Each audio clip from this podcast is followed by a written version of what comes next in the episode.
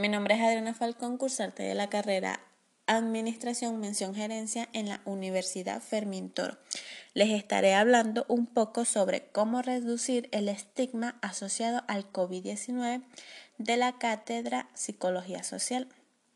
Para comenzar, podría decir que el estigma social en el contexto de la salud es la asociación negativa entre una persona o un grupo de personas que comparten ciertas características y una enfermedad específica. En un brote epidémico esto puede significar que las personas sean etiquetadas, estereotipadas y hasta que sean discriminadas. Este tipo de trato puede afectar negativamente a quienes tienen la enfermedad, así como a quienes los cuidan, a sus familias, amigos y comunidades.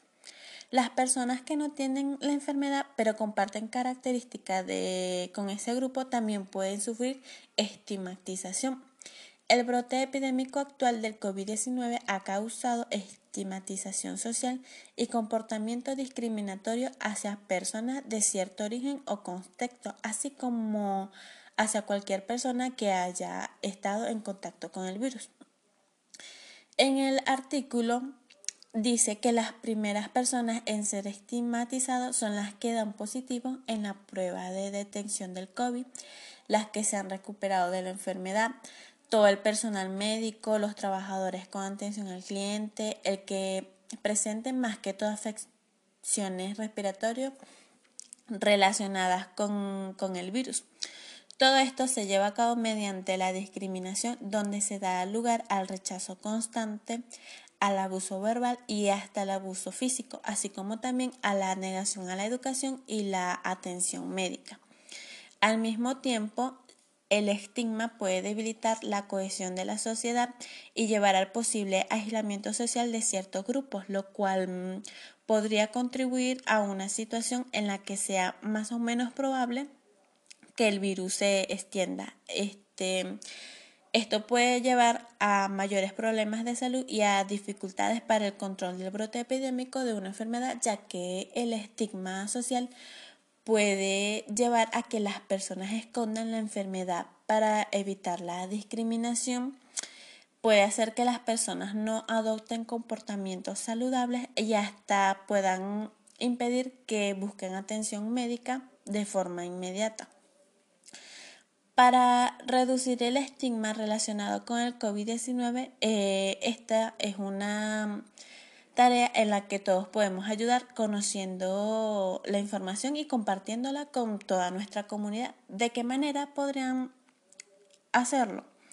Pues generando conciencia acerca del COVID-19 sin fomentar el temor o la ansiedad.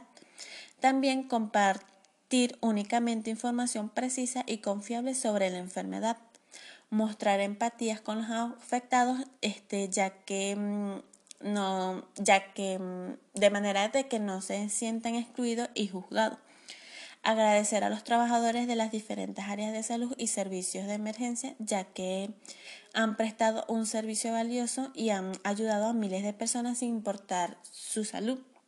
Respetar la privacidad y confidencialidad confidencialidad de quienes buscan atención médica y por último ser cuidadoso con las imágenes que, imágenes que se comparten en las redes sociales para que no aumenten los estereotipos.